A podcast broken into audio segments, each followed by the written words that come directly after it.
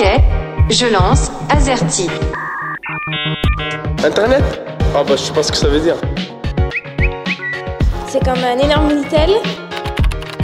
Internet Internet, c'est euh, c'est le nettoyage. Notre Zoom est consacré ce soir à un voyage orbital qui porte le nom d'Internet. Ça vous parle, DIY C'est l'acronyme de Do It Yourself, pour Fais-le toi-même.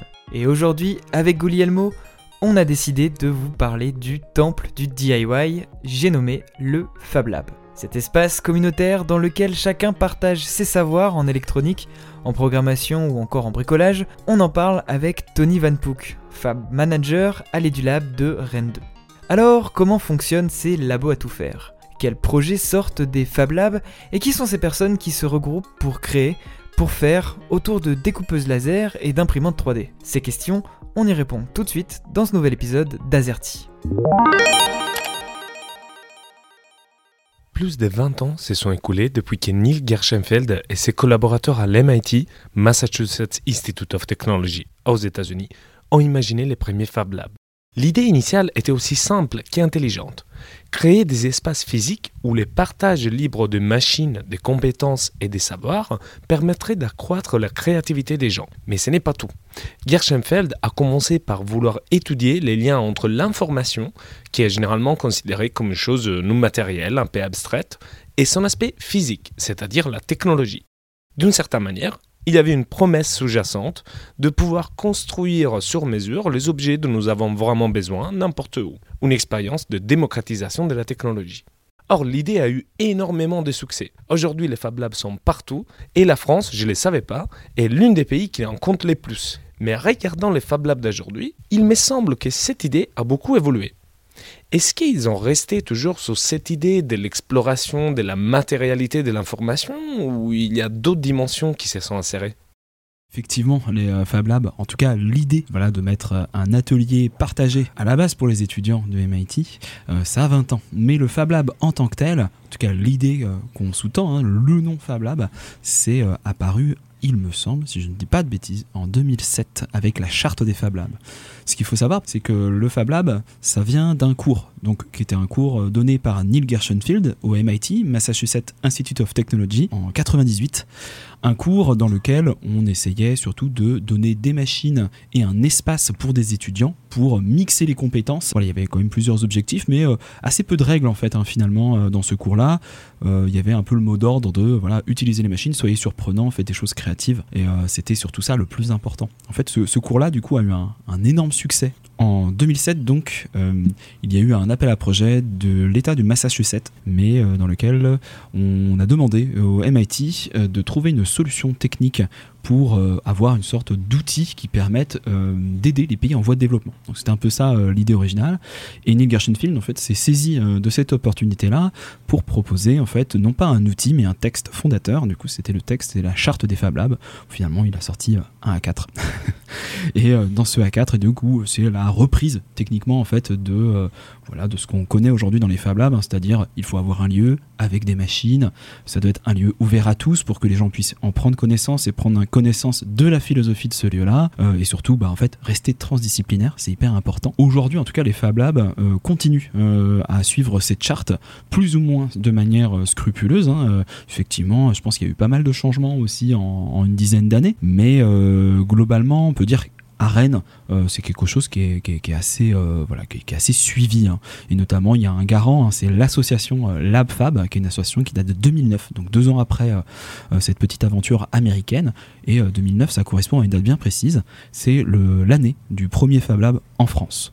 Ok, dès son origine, le Fab Lab intègre la notion de transmission. Logique, le concept vient d'une école. Pour autant, est-ce que ce genre de lieu ne s'adresse qu'aux étudiants? Lab doit être ouvert à tous, ce qui le lie énormément du coup au concept de tiers-lieu. C'est-à-dire que tout le monde peut venir, c'est libre. L'objectif, c'est pas forcément de faire un, lieu de production massif, c'est surtout en fait de faire un lieu culturel qui en fait transmet cette culture de la technique à des gens qui ne l'ont pas forcément. Donc pas forcément à des ingénieurs, mais à des gens du coup qui euh, bah, peuvent être artistes, euh, peuvent être du coup un retraité qui euh, a envie de se faire plaisir, quelqu'un qui est au chômage qui veut découvrir du coup des choses nouvelles. En tout cas vraiment euh, c'est quelque chose aussi qu'on défend particulièrement à Rennes 2, c'est l'aspect créatif en fait de ces outils-là.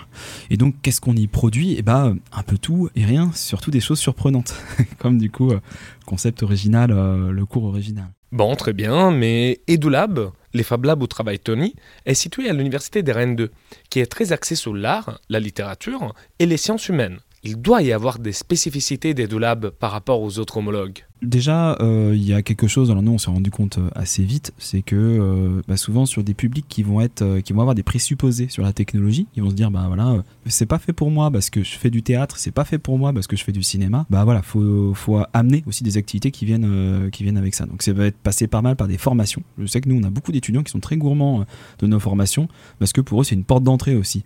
C'est ce qu'ils ont un intérêt, mais ils se sentent extérieurs du coup à ça. Donc ça va être beaucoup des formations, découpe laser, impression 3D, le plus classique. Euh, Ça, ça ramène énormément d'étudiants chaque année et euh, ça permet vraiment en fait de découvrir ces, pr- ces pratiques-là de manière assez euh, simple pour après aussi pouvoir se projeter et se dire bah voilà, là je vais pouvoir l'utiliser du coup autrement parce que maintenant que j'ai le bagage technique, je vais pouvoir le faire. Après, il y a aussi tout le volet cours, c'est-à-dire que bah, souvent en début d'année, on va aussi se concerter avec les enseignants pour pouvoir créer des workshops, des hackathons. Donc les hackathons, c'est des formats marathon créatifs dans lesquels on va se retrouver dans le Fab Lab pendant 1, 2, 3 jours et on va devoir fabriquer quelque chose à la fin.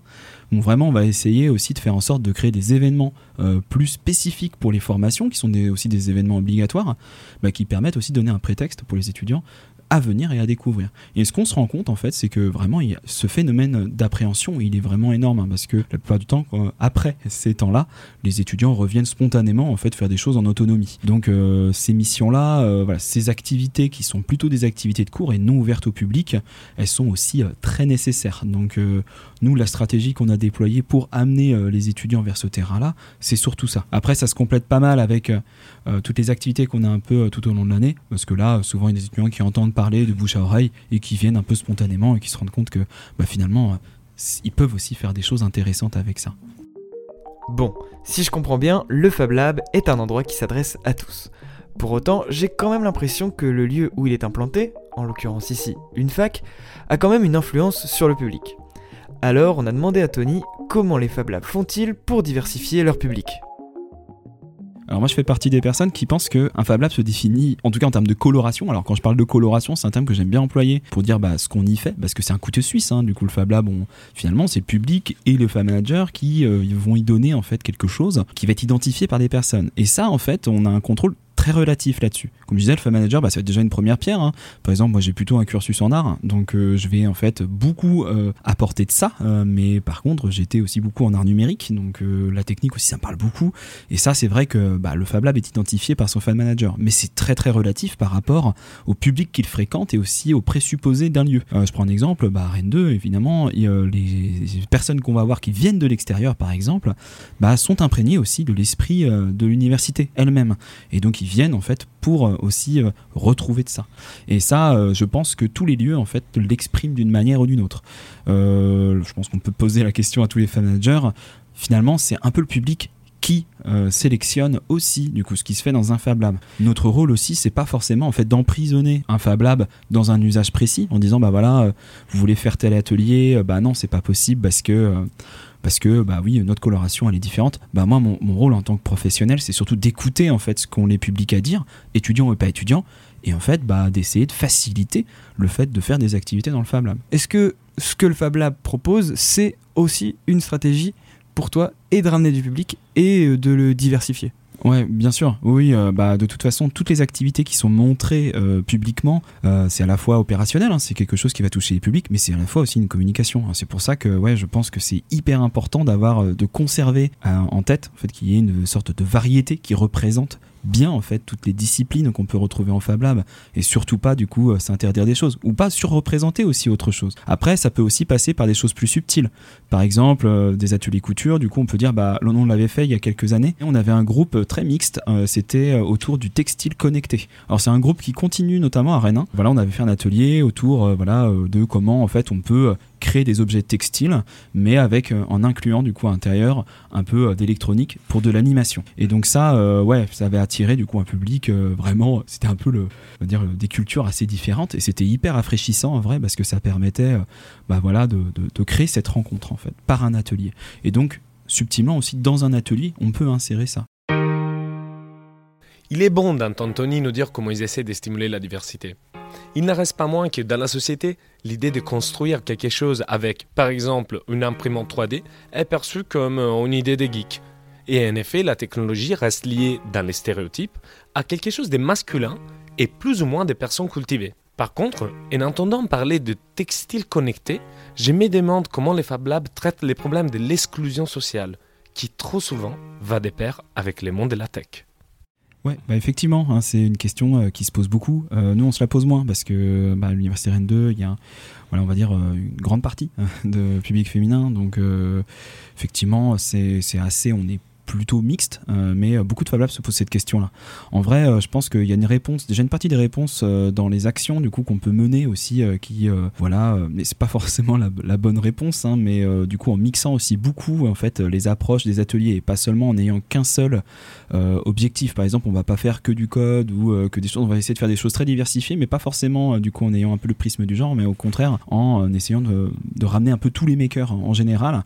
ça va forcément favoriser du coup les discussions entre groupes et euh, ça c'est forcément bien. Et comme je disais c'est pas forcément la bonne entrée parce que on peut prendre l'exemple il y a beaucoup de pratiques de couture en Fab Lab. Ça c'est quelque chose en ce moment qui est assez euh, pratiqué. C'est à Rennes c'est en train vraiment de, grossir. C'est quelque chose qui est assez genré en vrai. Parce que voilà on a un présupposé du coup autour de la couture et c'est quelque chose qui se retrouve aussi sur les publics. Là on va passer du coup pour un public voilà il y a beaucoup moins de garçons hein, qui viennent du coup à nos, à nos ateliers de couture. Et pour nous en fait la mixité des thématiques et les mettre au même pied d'égalité c'est hyper important parce que en termes d'image c'est aussi montrer en fait bah, entre un atelier impression 3D et un atelier du coup découverte euh, bah, d'assemblage de, patrons par des machines à coudre, bah, en fait c'est la même chose, c'est des techniques qu'on partage et c'est ça le plus important. Donc ça c'est déjà euh, un côté d'image aussi qu'on essaie de montrer, euh, dire bah voilà c'est pas une question de genre, on veut, on veut, dépasser ça. Et deuxièmement, je pense qu'il faut faire très attention aussi à l'image qu'on montre. Alors je pense par exemple là ça rejoint ta question aussi sur voilà comment dans la tech en général en fait on peut on peut représenter ça. Je pense qu'il y a pas mal, ça passe par le côté culturel, je pense aussi. Il faut un peu décloisonner aussi ce qu'on entend par numérique.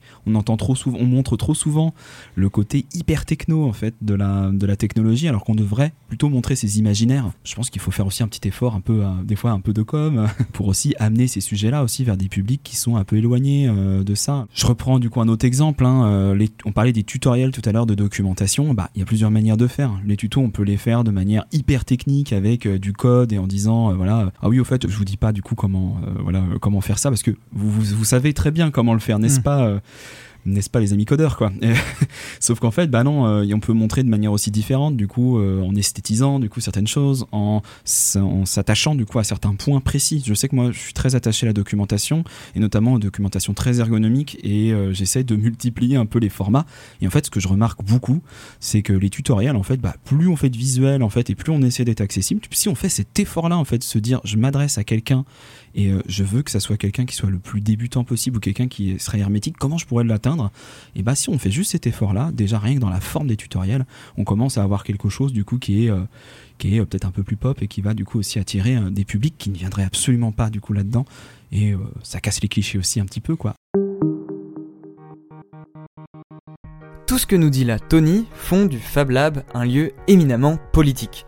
On conçoit des objets en communauté, les ateliers sont divers pour accueillir tous les publics, mais dans une société capitaliste, quelle place pour un lieu qui laisse à chacun la possibilité de s'émanciper de la logique marchande? C'est vrai ça, si on peut tous créer nos propres objets par le soutien d'une communauté, pourquoi irait-on en acheter d'autres? Bon, ma question peut paraître un peu naïve, mais j'ai quand même souhaité la poser à Tony. Dans une société capitaliste, le Fab Lab est-il une anomalie? Il y a un peu les deux dans le Fab Lab, c'est-à-dire qu'il y a à la fois le côté euh, évidemment, euh, voilà, ne, ne, consommez pas, euh, refaites-vous vos propres objets et du coup refaites-les vous-même, mais on s'inscrit aussi en même temps du coup dans la production d'objets. Donc je pense qu'en fait il y a un peu les deux facettes. Euh, comme souvent un peu dans ces lieux-là, et euh, faut pas, faut pas l'ignorer. Après, je pense qu'en termes opérationnels purs, oui, euh, j'ai un peu l'impression que du coup le Fab Lab est quand même une sorte de petite poche avec à la base en tout cas une idéologie très très marqué, hein, c'est-à-dire bah voilà euh, mettre en commun des machines pour changer le monde. Ça c'est pareil, hein, c'est quand même un projet du coup qui est pas neutre et sur lequel on pourrait discuter longtemps. Il y a des pour, il y a des contre, mais n'empêche que c'est un peu le postulat de départ hein, quand c'est parti du MIT. Mais ça, s'inscrit même dans la définition du, du tiers-lieu, donc que j'avais trouvé qui était un espace dans lequel s'incarne une communauté de citoyens ayant pour volonté d'aller vers un monde meilleur. Est-ce que tu, tu retrouves là-dedans aussi un petit peu l'idée du Fab Lab?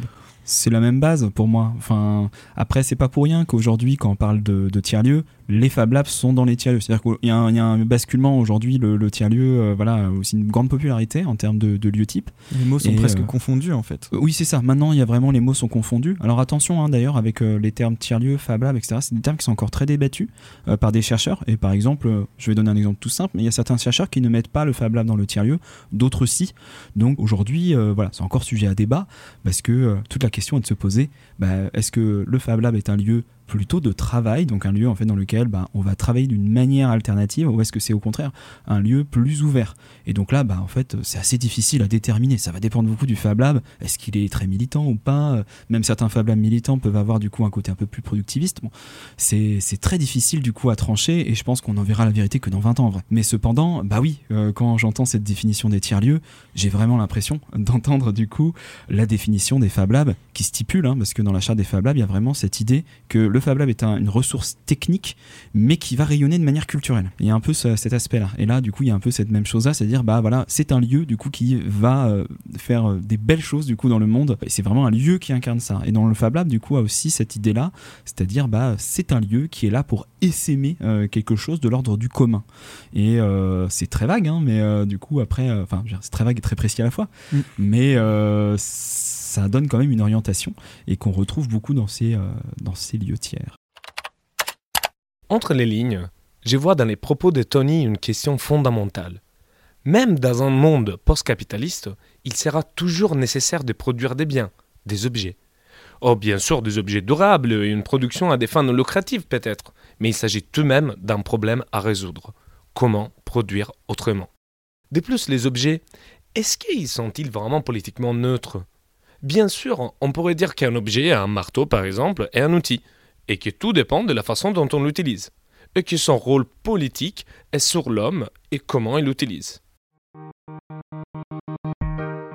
Mais en y regardant de plus près, c'est pas si simple. En 1980, Langdon Winner, politologue et chercheur dans les sciences et technologies, a posé la question dans un article célèbre. Est-ce que les objets ont-ils une politique? En anglais, Do artifacts have politics? Et sa réponse est oui. Les objets sont intrinsèquement politiques parce qu'ils sont fabriqués et pensés avec des idées en tête pour être utilisés dans une société donnée et du coup avec une vision politique. Or, sans rentrer dans ce qui pourrait faire l'objet d'un autre épisode d'Azerty, notre vie quotidienne est traversée par la politique. Il suffit de penser au changement climatique ou au féminisme. Étant des lieux de production d'objets, est-ce qu'il existe de Fab Labs euh, strictement militants qui se concentrent précisément sur ces causes? Effectivement, les objets sont, sont pas neutres et ça c'est quelque chose qu'il faut vraiment dire parce que il y a encore une fois, hein, euh, voilà, souvent on voit la technique et on se dit voilà c'est sympa, on va imprimer en 3D des petits objets euh, un peu de découverte, mais on est très très loin de ça en Fab Lab. Il y a un objet par exemple qui est très connu, euh, qui a été réalisé par Odile Philaude, c'est le, le, clitoris en 3D, qui est un objet du coup qui a été créé par Odile Philaude, donc chercheuse indépendante, qui en fait a juste produit du coup voilà une reproduction de cet organe à destination en fait des cours d'éducation sexuelle. Bon, technologiquement, c'est pas grand chose, c'est juste un objet 3D qui a été euh, modélisé et qui est disponible sur Internet. Mais derrière, il y a une volonté politique forte, c'est en fait bah, d'en parler quoi, et d'en parler à travers un objet. Et ça, euh, c'est assez rigolo parce qu'aujourd'hui, c'est devenu un des objets les plus célèbres de l'impression 3D qui a été maintes fois détourné parce que, euh, bah oui, ça fait parler. Et donc, oui, les objets sont, sont totalement politiques. Et ça, ça se retrouve aussi des fois dans certains lieux précis. Alors, par exemple, aux États-Unis, je sais qu'il y a aussi des, des Fab Labs du coup plutôt bio en fait, donc où on va par pour refaire des médicaments. Donc là, je pense que ça va parler à certains, si vous connaissez le contexte américain, hein, euh, voilà, euh, bah, en fait, c'est des Fab Labs qui vont reproduire des médicaments euh, directement sans licence. Donc là, on est vraiment sur du militantisme, du coup, assez, bah, qui va vraiment assez loin, mais euh, même sans aller euh, aussi du coup aussi loin, il y a quand même beaucoup de Fab Labs et en Bretagne euh, notamment hein, qui sont très engagés. Presque, je pense que voilà tout le tissu des Fab Labs rennais, je pense que voilà il faut avoir aussi du coup un engagement particulier, c'est-à-dire bah en fait adhérer au partage hein, de fichiers, ça c'est quelque chose qui est pas anodin et certains sont rebutés, hein, même des étudiants parfois quand on leur parle de ça, ah ouais ils sont ils sont surpris, ils se demandent du coup bah oui mais si je partage mes fichiers et ma création, comment je vais faire pour vivre? Est-ce qu'un Fab Lab qui partage pas ce qu'il fait peut être encore considéré comme un Fab Lab? Ah ça, ça se discute. ça, ça se discute. Effectivement, un, un Fab Lab totalement fermé dans lequel euh, on ne verrait rien sortir. Après, il y a plusieurs degrés hein, d'ouverture. Euh, voilà, je pense par exemple à nos collègues euh, de l'IMT Atlantique. Bah, en fait, ils sont pas, ils ont pas d'ouverture publique, mais en même temps, ils donnent des cours qui sont accessibles à tous gratuitement. Donc, ouais, c'est une forme d'ouverture. Mais effectivement, ouais, un Fab Lab qui n'aurait absolument rien de tout ça, il aurait de Fab Lab que le nom. Et parfois, ça arrive un petit peu. Donc là, on préfère plutôt appeler ça Makerspace pour Mhm. se détourner de la charte des Fab Labs, parce qu'un Fab Lab est sous-tendu par la charte. Mais euh, oui, euh, voilà, un Fab Lab non politisé, ça me paraît, euh, ça me paraît plus difficile, même si le terme est à la mode aujourd'hui. Contre, moi, à chaque fois, j'ai un problème. C'est le fait que dans les Fab Labs, on trouve de la haute technologie quelque part.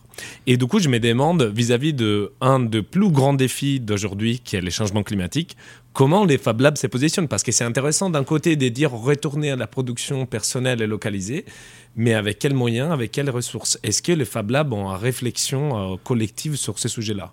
C'est un peu le point chaud en ce moment, en vrai. Euh, alors peut-être que certains ont entendu parler des low-tech labs. Alors euh, voilà, certains du coup l'interprètent comme des lieux euh, isolés. En- pour moi, du coup, c'est plutôt un lieu cousin, enfin une sorte de voilà de d'embranchement en fait, un peu des Fab Labs. Bah oui, ça c'est typiquement du coup des lieux qui viennent d'autres milieux, donc plutôt bah, euh, les personnes qui vont s'interroger euh, sur euh, des petits dispositifs pour faire en fait beaucoup avec très peu. Donc ça, ça vient beaucoup en fait des gens qui voilà, sont dans les tiny house, dans les, dans les bateaux, qui vivent dans les bateaux, dans les camions, et qui vont apporter en fait dans les Fab Labs, c'est des solutions comme celle-ci. En tout cas, c'est beaucoup les exemples qu'on voit, et moi que j'ai pu voir en fait de ce qui se pratiquait dans les low-tech labs, donc un côté très utilitaire et côté très bâti, très bâti habitat. Et, mais en même temps, du coup, dans le Fab Lab se pose beaucoup ces questions-là en ce moment. Ça va toucher bah, quelque chose d'assez sensible, hein. c'est-à-dire que bah, aujourd'hui, les unités de production, eh ben, elles sont souvent assez éloignées, et ça, euh, ça crée du coup des phénomènes de dépendance euh, qui sont assez compliqués. Par exemple, comment assumer le fait que bah, on puisse créer des solutions locales avec de l'électronique quand tout l'électronique est euh, bah, fabriqué en Asie? Ça, c'est un vrai problème parce que en fait, on, véhicule aussi l'idée que bah, on va créer du commun du coup avec tout ça, mais en même temps, du coup, là, le site de production, bah, il y en a plus en Europe des sites de production. Et euh, bah, déjà, il y a voilà beaucoup à refaire qui, même je pense, sort des Fab Labs en vrai en termes d'industrie. Mais euh, de l'autre côté, les Fab Labs, bah, aujourd'hui, en fait, vont avoir tendance à aussi euh, être dans une phase de maturité aussi.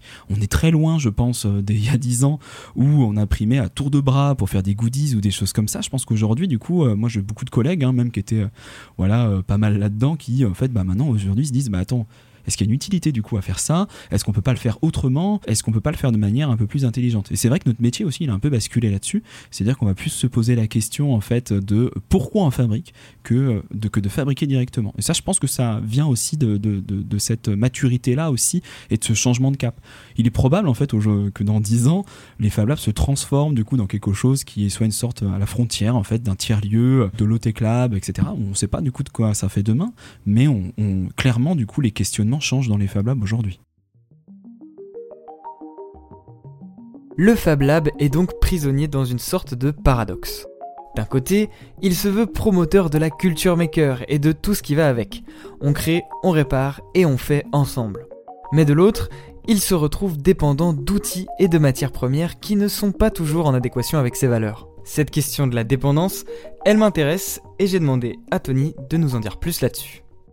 Les dépendances euh, des composants électroniques, eh ben, euh, c'est une vraie problématique. Euh, je vais donner un exemple que j'espère du coup qui sera assez concret. On, nous, on véhicule beaucoup l'idée que la documentation doit être voilà le plus simple possible. Sauf que la documentation, notamment dans l'électronique, bah, il faut que ça soit très clair et en fait, il faut qu'on ait des composants qui soient facilement trouvables, etc. Sauf que comme la production est vraiment quasiment uniquement faite en Asie, bien le problème c'est que bah, les, les composants faciles à trouver, eh bien on les trouve bah, en gros vers des fournisseurs qui se, qui se fournissent en Asie. Et si on voudrait, par exemple, imaginer une alternative en récupérant des composants électroniques, et ben là, tout de suite, seuls des gens très très connaisseurs pourraient extraire les bonnes puces, etc., pour pouvoir bah, refaire ce genre de tutoriel. Alors peut-être qu'on trouvera des solutions dans, dans l'avenir, peut-être des, des, filières de recyclage. Je pense que c'est une des solutions en vrai. Mais, mais aujourd'hui, ouais, c'est une des contradictions, par exemple, qu'on trouve beaucoup.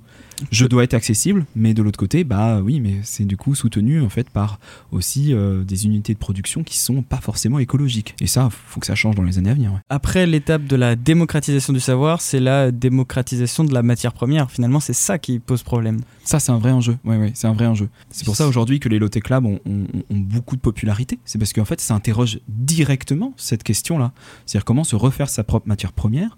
Et euh, je pense que c'est aussi ce pourquoi aujourd'hui alors moi, c'est quelque chose que je remarque, mais j'ai l'impression que, par exemple, les étudiants euh, sont moins dans des demandes, par exemple, de projets en programmation, euh, qui vont faire des objets interactifs. Ça, a un petit peu reculé.